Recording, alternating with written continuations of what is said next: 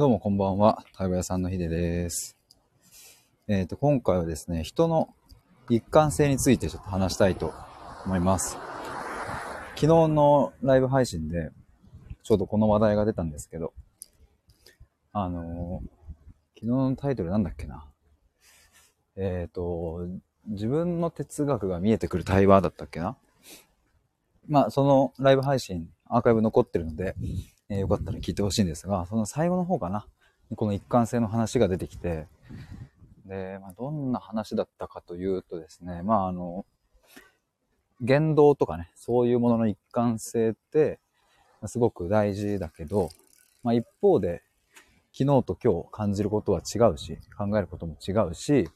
うーん、まあ、幼少期の自分と今の自分が考え方が違うところから、もうそれがもう明らかにしているように、やっぱちょっとずつ変化してきていると。変化するして当然だし、この前言ってたことと今日言ってたことが違くて当たり前だし。でもかといってじゃあ、もうバラバラな、うんと、ことをしていたら、そりゃ、なんかね、あの、僕は関わりたいとは思わないし、みたいな、あの、あれだな。そう、なんか、例えば、昨日言ってたのは、その人の心が大切とか、言葉を大事にしようと言っている僕がね、あの、誹謗中傷を毎日のように誰かしてたら、もうわけわかんないじゃないですか。そういう一貫性のなさみたいなのって、えー本当、まあ良くないなというか、なんかね、まあある、ありますけど、じゃあ一貫性って何なんだろうかみたいなところを、ちょっと話せたらいいなと思いまして、ライブ配信を立ち上げました。ちなみに今日はですね、えー東京の方でファミレス対話をしていまして、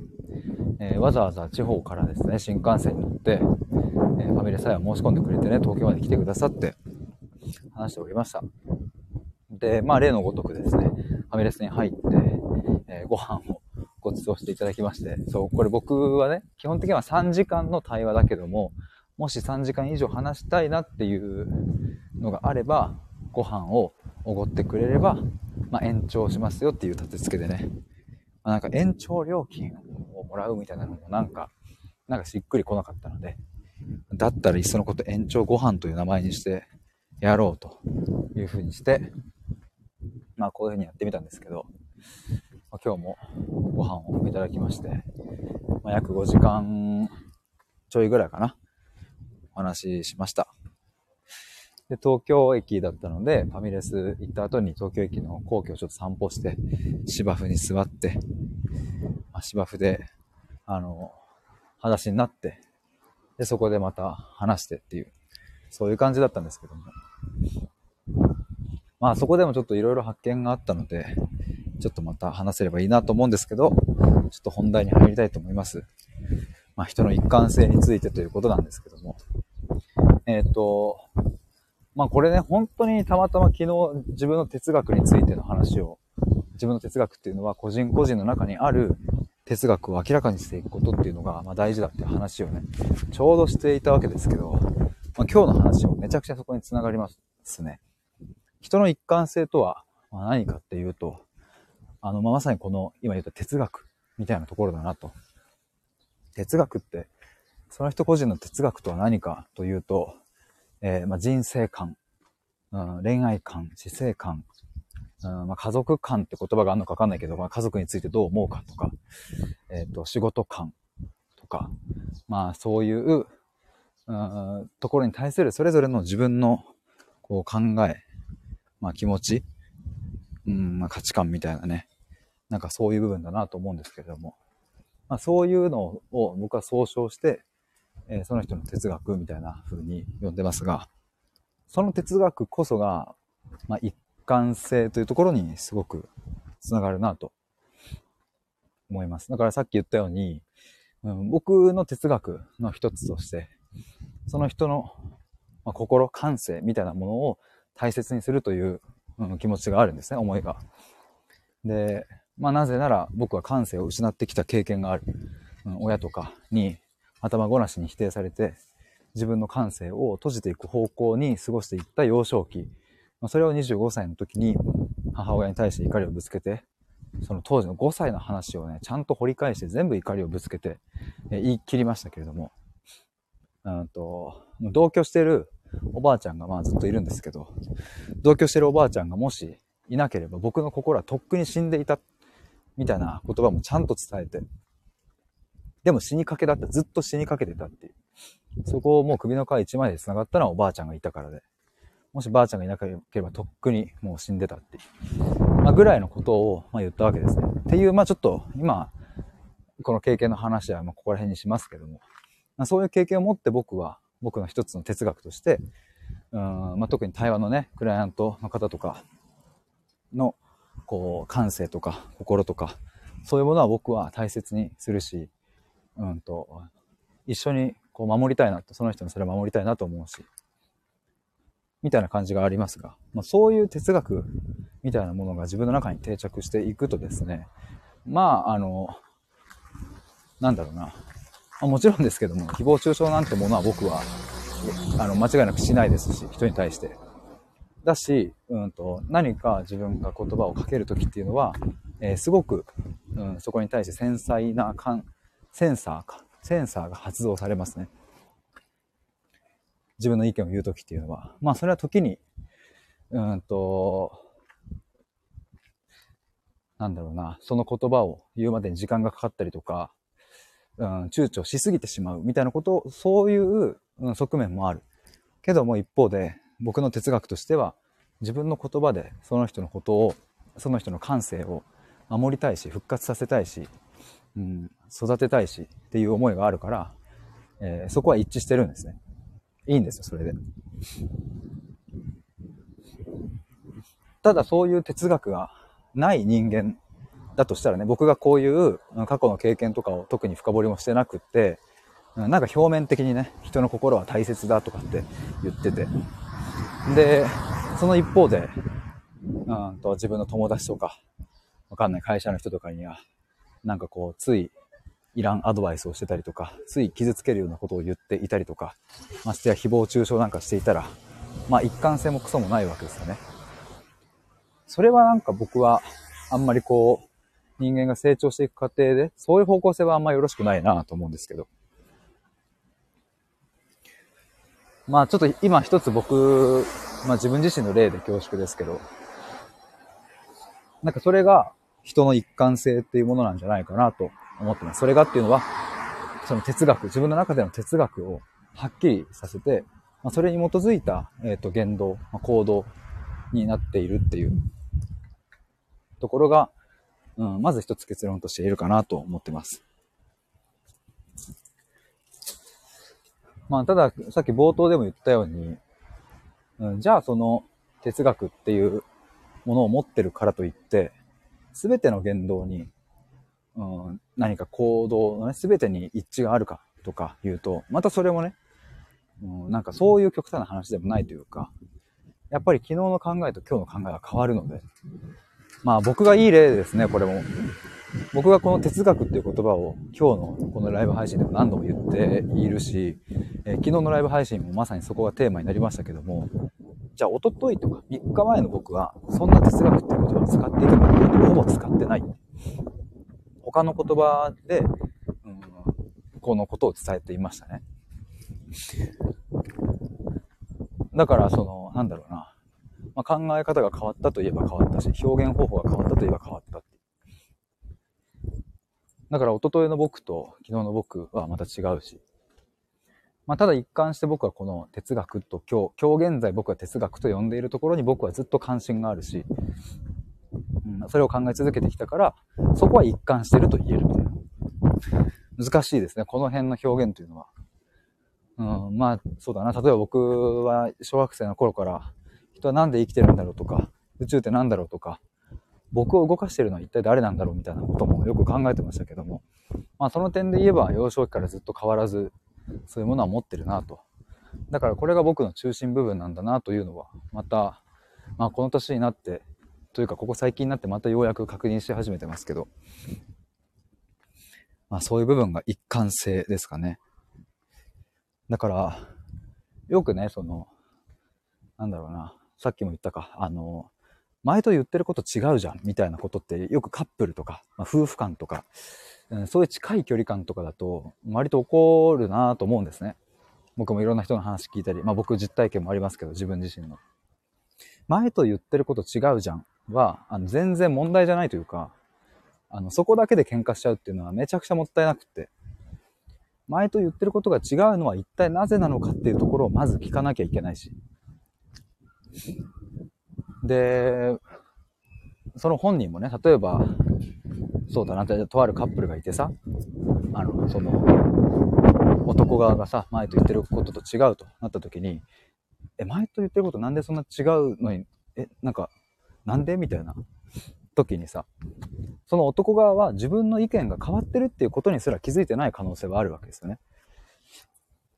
まあ、これはね、あの、ちゃんとこう自分と向き合ってみると、まあ言われてみれば当たり前かと思うと思うんですけど、うんと、中学生の頃の自分と、高校の頃の自分ととか、まあ、社会人になってからの自分と、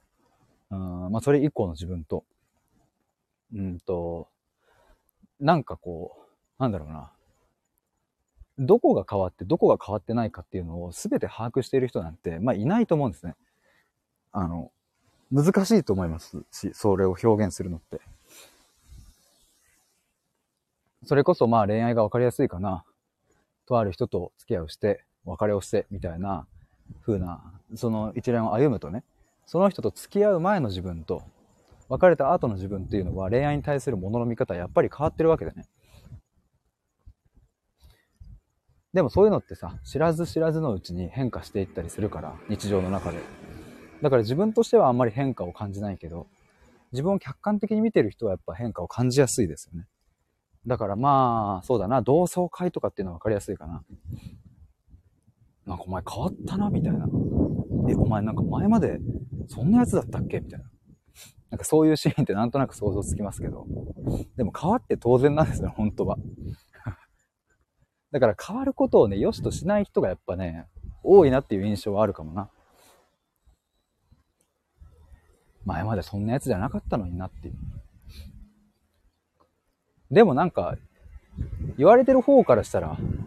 いやいや、逆に言うけど、お前は中学生止まりかよ、みたいな。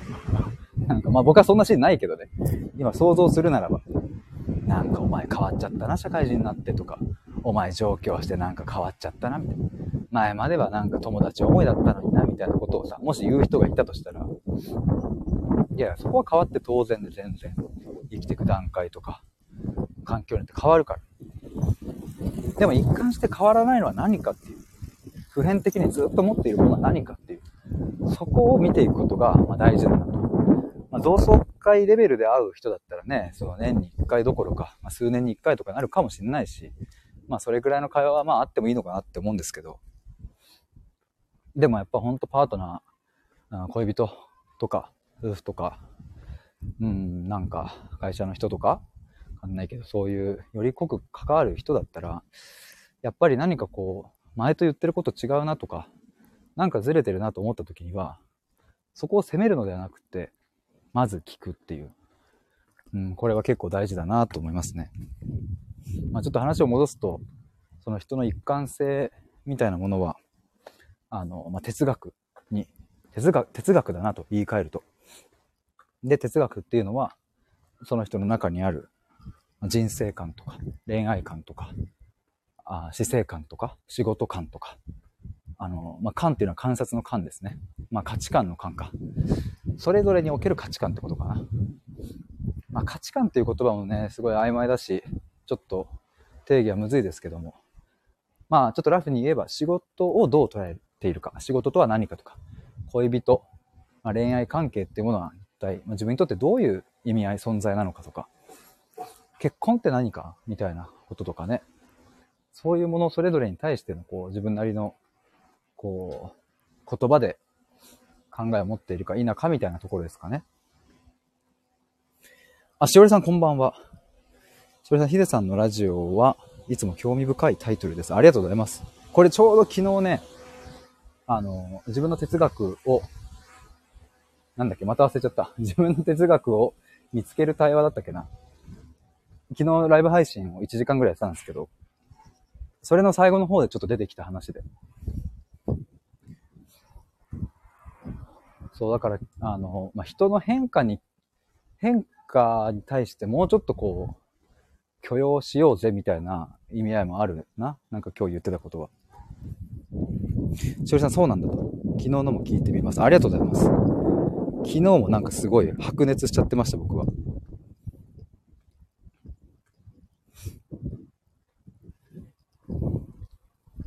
あ、みちるさん、ひでさんお疲れ様と。どうもです。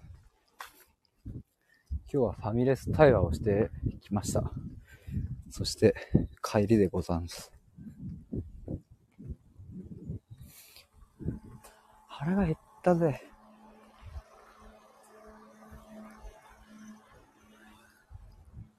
まあ、このね、そう、でも、そう、ちょうど昨日9月1日から、あの、本当の自分を知るための、まあ、対話プログラムって銘打って、募集をスタートしましたけど、まあ、おかげさまでね、お一人、あの、申し込んでくださって、今埋まっているんですけど、ちょうどその、まあ、対話のプログラムで、やることっていうのはまさにここだなというのも思いますね。ちょうど今回のこの募集で、えっ、ー、と、僕は哲学っていう言葉を初めてそのページの中に使ったんですけど、今まではね、あの、そういう言葉は使ってなかったけど、やってることはずっとそうですね、一貫して。ちょっと今、リンク送ったので、まあちょっと今回募集はもう終わっちゃったけど、次10月1日にまた改めて限定1名で新しく募集しようかなという予定なので、ぜひよかったら覗いてみてもらえると嬉しいです。しおりさん、新しいスタートおめでとうございます見てきます。ありがとうございます。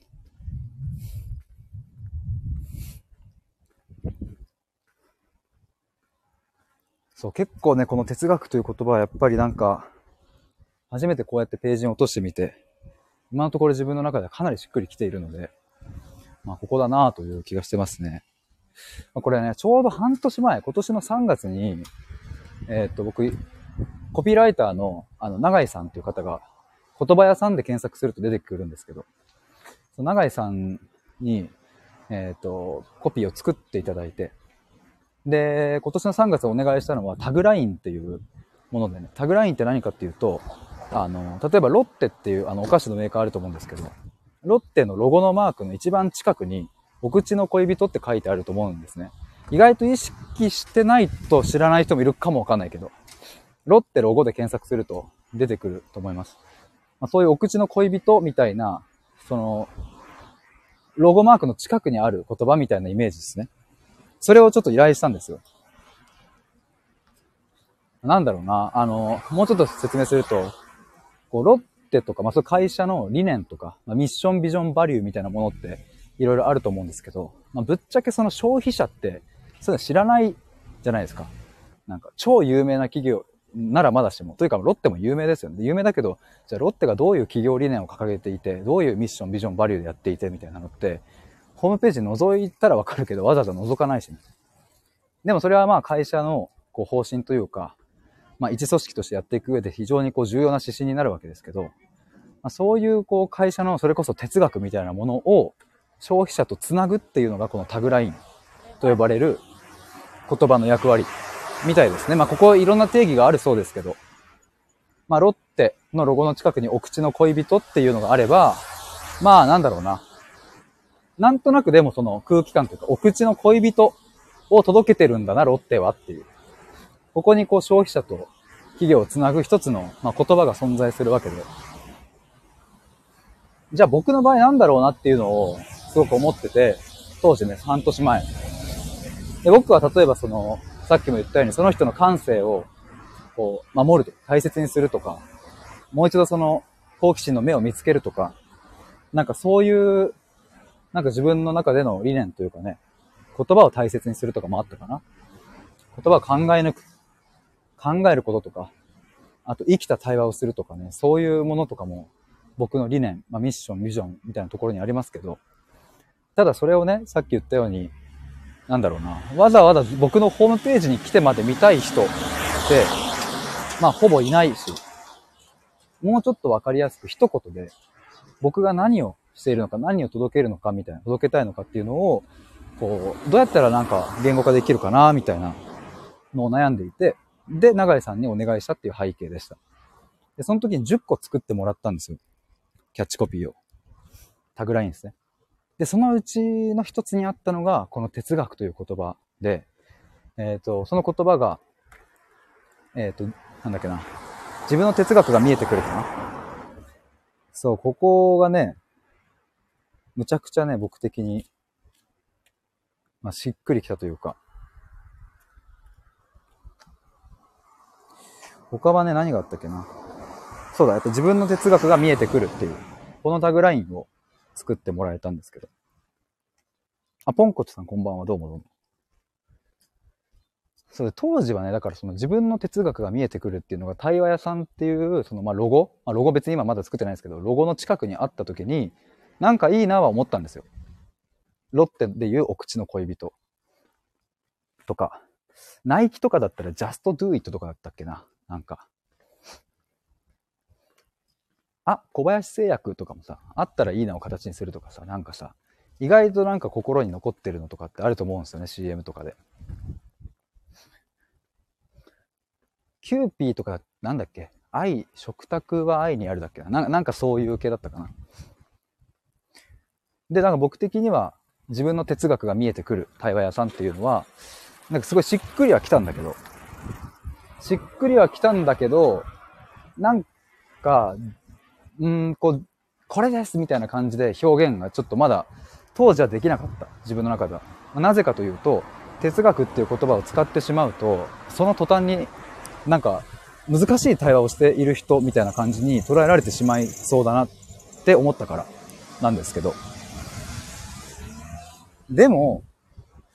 うんと、ここに来てこの言葉を使おうと思ったのは、まあ、難しそうだなって思われてもいいなということですね。実際に難しいこと別にね、僕はその、やってるわけじゃないんですけど。なんか、難しそうだなって思う人がいるってことは、まあ一方で、なんかピンとくる人もいるだろうと。なんか誰にとっても当たり障りのいい言葉にしてしまうと、結局誰にも刺さらないなと思って。だからこの哲学っていう言葉を使おうというふうに、まあ昨日かな？昨日募集ページを作ってみたときにしっくりきたっていう感じですね。あ、キラリンさんこんばんは。どうもどうも。最近、羽生結弦フィーバーしてますね。ツイッターで 見てますが。ポンコツさん、ホームページすごいですね。ありがとうございます。ちょっとね、昨日の、そう、今ちょっとコメント欄にも送ってますが、ページのね、中盤というか上の方かな。今こそ人生を問い直したい。本当の自分を知りたい。もしあなたがそのように強く思っているのであれば、この対話プログラムが力になれますっていう文章から始まってるんですけど、その後にね、書いてるのが、まあ、なぜなら僕の対話は、あなたの中にある固定観念の縛りをほどき、あなたの中に新しい哲学を作ることができるからですっていう一文を入れてて、まあこれがなんだろうな、あの、僕の存在意義、まあ要はミッションですね、使命ですね、なんか。まあ企業理念的なところで言うとね。だから、その、さっきね、あの、作っ、半年前に作ってもらった、自分の哲学が見えてくるっていうタグライン、まあ、キャッチコピーっていうのは、まあ今ここに来てこう回収したというか、この方向性じゃんっていうのが出てきたので、だから永井さんに本当に感謝というかね、まあ半年前すでに僕のその気持ちというか、それこそ僕の中にある一貫性、哲学みたいなものを拾ってくれて、その言葉を作って僕に提案してくださった。本当にありがたいなと思いますね。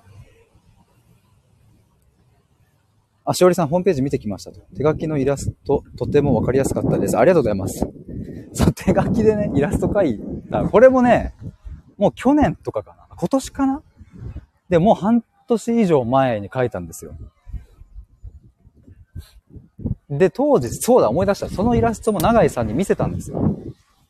僕、こういうこと考えてますって。こういう対話を僕はしてますっていうのを永井さんには言って、永井さんめちゃくちゃいいって言ってくれて、ヒデさんこれ、あの、イラストももっとこう出してったらいいんじゃないですかねってことも、そうい言ってくださってたんですよ。でもなんか僕はどこかこのね、どうせホームページに書けるんだったら、ちゃんとしたイラストにしなきゃいけないという、そこは完璧主義が発動しまして、ずっと書けてなかったんですけど、もう昨日も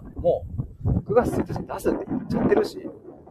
とりあえず伝えることが先だと思って、まあ、過去に書いたメモを写真撮ったのをですね、それをこのページ上に載っけました。でもなんかやっぱり絵があると分かりやすいですよね。僕がやってることというか、僕が見てる世界というかね。あ、しおりさん、うんうん、分かりやすかったです。ありがとうございます。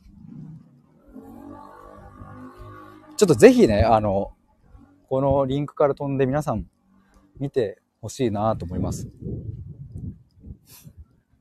なんかまあ、ゆくゆくはちょっとこう、いい感じのね、なんかイラストをどこかに発注して、僕はそういう可愛いのを描けないので、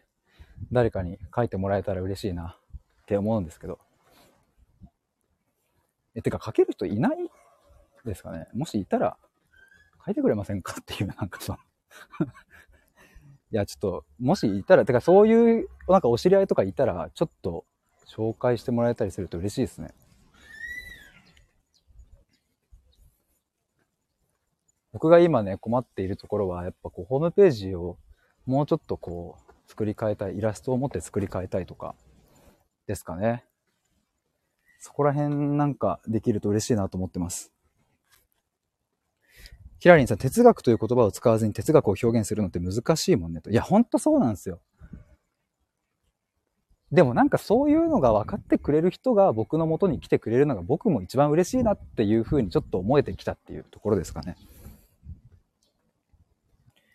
なんかよくわかんないけど、自分の哲学見てみたいなって思う人は来てもらえたら絶対楽しく対話できるから。だからちょっとこう、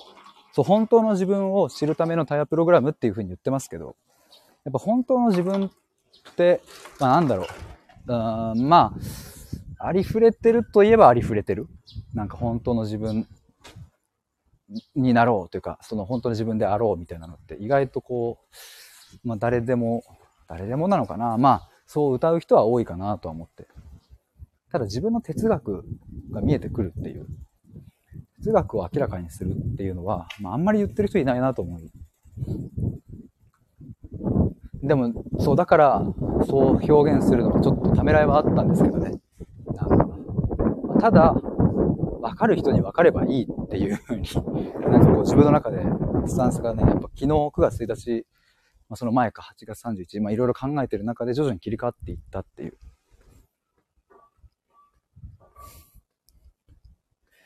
キラリンさん、えっ、ー、と、類似表現、言葉というか概念が曖昧すぎて、うん、そう。そうなんですよ。だから、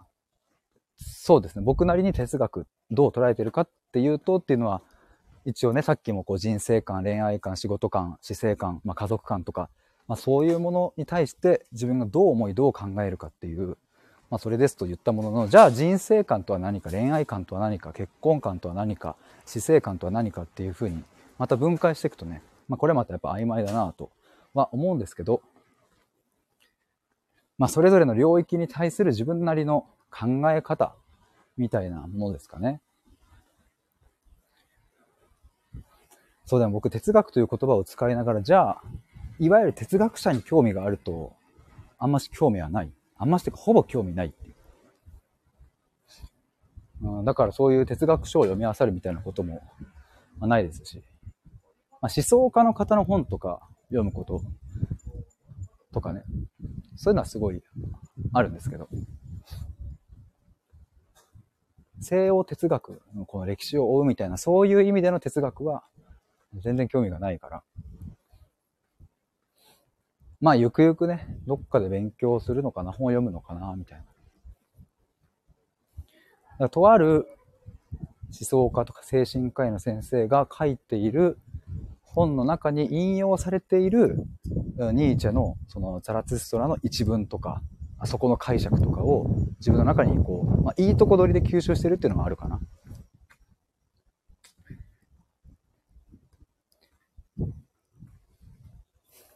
あ、ポンコツさん、活字読むの苦手なので、いつも説明文読まないこと多いのですが、非常に読みやすいです。マジっすか？嬉しいな。吸い込まれるというか。ほうほうとか言ってしまった。え、ちょっとどの辺でそう感じてもらえたとか、またちょっと聞きたくなっちゃうですね。なんでそう思ってもらえたんだろう。なんか僕、今回のこのページって、うん、文章自体はそんなに柔らかくないのかなと、僕はね、そういうふうにこう解釈してるというか、なんか、すごい話し言葉寄りではないし、ちょっと硬い表現のところとかもあったのかなとかって思うんですけど、とか、はたまた色の使い方とかね、文字の配置とか大きさとか、まあいろいろあると思うんですけど、ちょっとなんかどの辺がっていうのもしあれば、お聞きできると嬉しいです。あ、のんさんこんばんは。自分的には哲学と美学がなんとなく似てる気がします。ああ、はいはいはい。なるほど。確かに。うん、それすごいわかりますね。なんか。何を美しいと思ってるか。あ、なんか、うん、結構それ、そうだな。うん、そうですね。すごいわかるな。自分の中での美学って、まあ言い換えると哲学みたいなね。確かに。それすごいわかりますわ。しおりさん、昨日ヒデさんのツイートを見て死生観についてはツイートしたのですが、他の人生観についても考えようと思いました。なるほど。うん。これでもやっぱさ、他の人生観についても考えるっていう、この、この思考の過程自体が、もうなんか、それこそ自分の哲学を、うん、明らかにしていくというか、形作っていきますよね。彫刻していくように。キラリンさん、哲学ってもっと身近なものなのに、哲学者たちがハードル上げてしまったが、まあそれは 間違いなくあれですよね。うん。なんだろうな、なんか、そう。僕、そういう違和感とかもちょっとあるかもな、僕も。そんな難しい言葉で表現されてもわかんないよ、僕はって思っちゃった時もあるんだろうな。なんか具体的にこれって言えないんですけど、なんか、ついこねくり回して、僕もね、こねくり回しちゃうんですけど、いろいろ表現とか考え方とか。いや、もっとシンプルにさ、優しいってなんだろうねみたいな。これがキラリンさんとも去年でしたっけ？一昨年でしたっけ？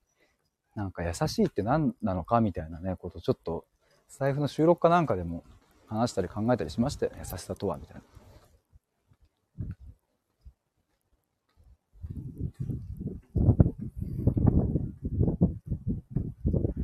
えーと、ポンコチさん、まずイントロの青字に白、白の文字がすっと頭に入ってくるのと、と。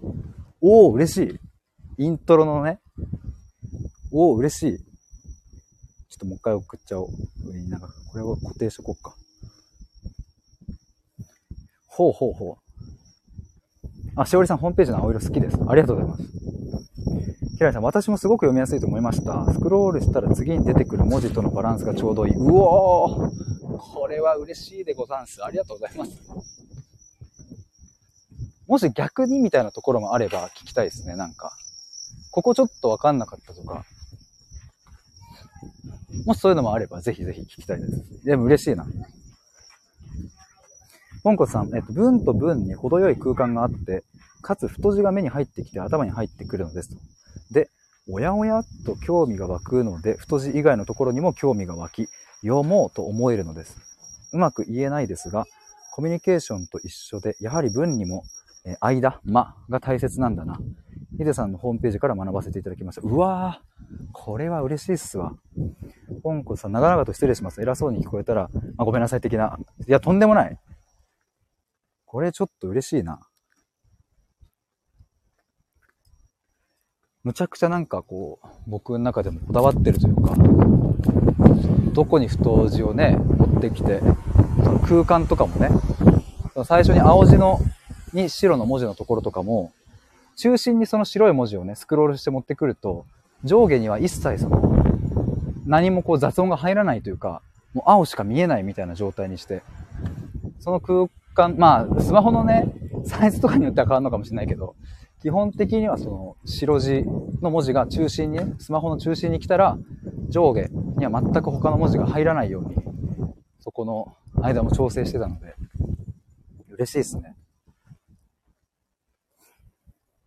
えー、しおりさん、私はとても頑固なので、これいいなぁとか考えてみようと思わせてもらえるヒデさんやミシリスナーさんたちとの関わりがありがたいですと。なるほど。あきらりんさ、最後の感想のところ、あれか、お客様の声的なね、プログラムを受けてくださった方々の声みたいなね。最後の感想のところ、切り替わるところ、むちゃくちゃ面白くてボタンいろいろ押して楽しんでました。わかるわ。むっちゃわかる。僕も今日、電車の中でそれを見返してて、A さん、B さん、C さん、D さんをずっと押して、お、切り替わる、切り替わる、いい感じってやってました。あそこいいっすよね。僕的にもなんかテンション上がるポイントっすわ。ポンコツさん、うまく言えないですが、おお、興味あるってなって何度も追いたくなる分野空間です。うわ嬉しいなええーえー、嬉しいな、それは。えー、ありがとうございます。なんかね。え、てかこれさ、もしかしてさ、固定しちゃうとさ、飛べなくなっちゃうのかな？飛べたか。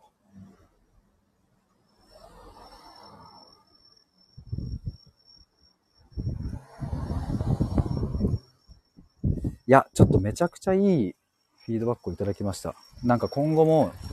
やっぱこの間の作り方、間の取り方、文章を書くときに、まあ、開業とかもそうですね。まあそこら辺いつもこう、一人で悩みながらね、やっているんですけど、うん、なんか、あ、そういう、自分が意図して、ここはこの空間作った方がいいなとか、それこそ冒頭は、あの、青地に白っていう、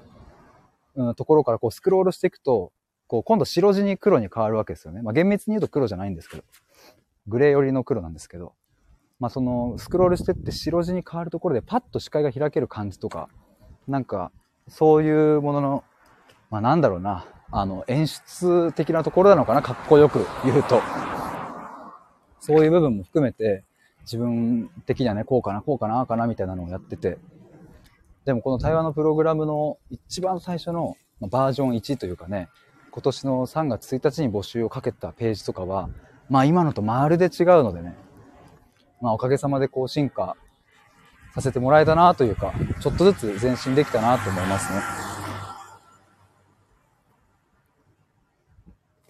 しおりさん、えっ、ー、と、本当の自分で生きてますか？っていう問いが飛び込んでくるのは、多くの人がハッとするんだろうな、そこから興味が、とそう最初のね、冒頭のあれですね。ここね、すごい僕もね、迷ったりはしてたんですけど、本当の自分で生きてますかっていう問いかけって、ちょっと見方によってはなんか、うん、いきなりその文字って若干威圧感あるかなとか思ったりもしたんですけど、まあでも、僕のメッセージとしてはやっぱその本当の自分、そこに会いに行くんだ、たどり着くんだ、知るんだ、そこをっていうのがやっぱあるから、うーんと、まあこれは冒頭としてはいいかなと、引きとしては。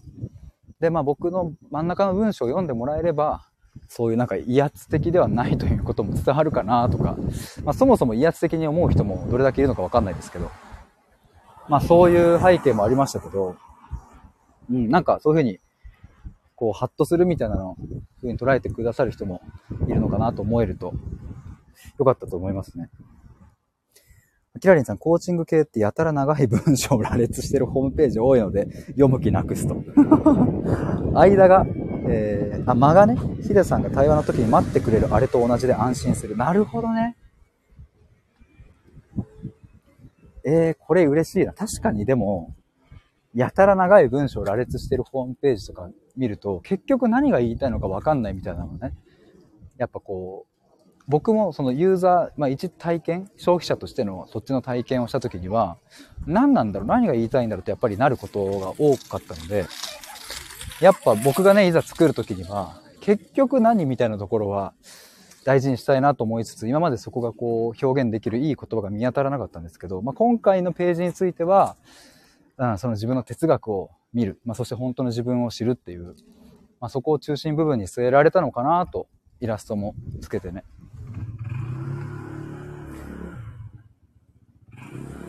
キラリンさん、文章はもちろんだけど、読みやすさとか、えー、間とか、間とバランスとかにも、人となりは現れますよね、と。うん。本当にそう、むしろそっちすっごい大事っすよね。やっぱもう、そのさ、例えばですけど、その、まあ、さっき言った青地に白のところの、その空間の開け具合もめちゃくちゃ考えましたし、その後ね、今こそ人生を問い直したい、本当の自分を知りたいっていう、そこの白地に、まあ、グレーの文字の文章のところも、あの、ちょっと多めに間開けてるところと、要は3ミリ開けてるところと、4ミリ開けてるところと、みたいな、と2ミリ開けてるところと、みたいなのを、あの、分けてるんですよね。だからこう、ほんとまさにその対話してる時の感じというか、そこが全部一定の間だと、やっぱりリズム感としてね、ちょっと違うなと思ったりするから、僕なりにここは4ミリ、ここは3ミリ、いや、ここは4、4、2みたいな 感じで、うんと見てるから、その文章の間をね。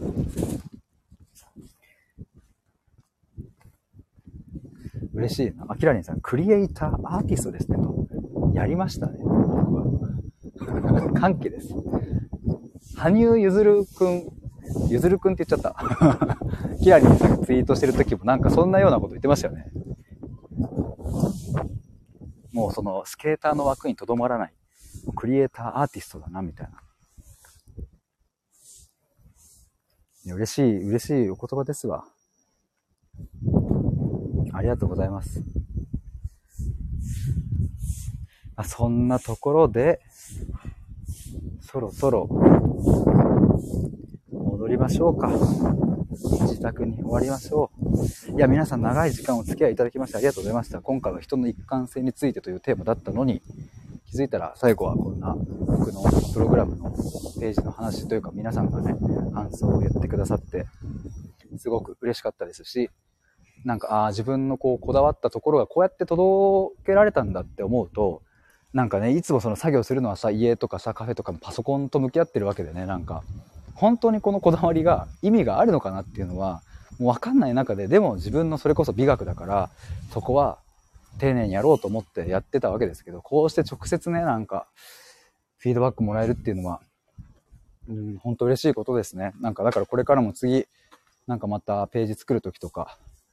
なんかそういう時にはあなんか受け取ってくださる人が待ってるって思いながら作れるのでうんなんか本当に良き、いい時間を僕は過ごさせてもらいました。ありがとうございます。ポンコツさん、うん、クリエイターだ、アーティスト。ありがとうございます。嬉しいです。ということで、以上です。潜って聞いていただいた皆さんもありがとうございます。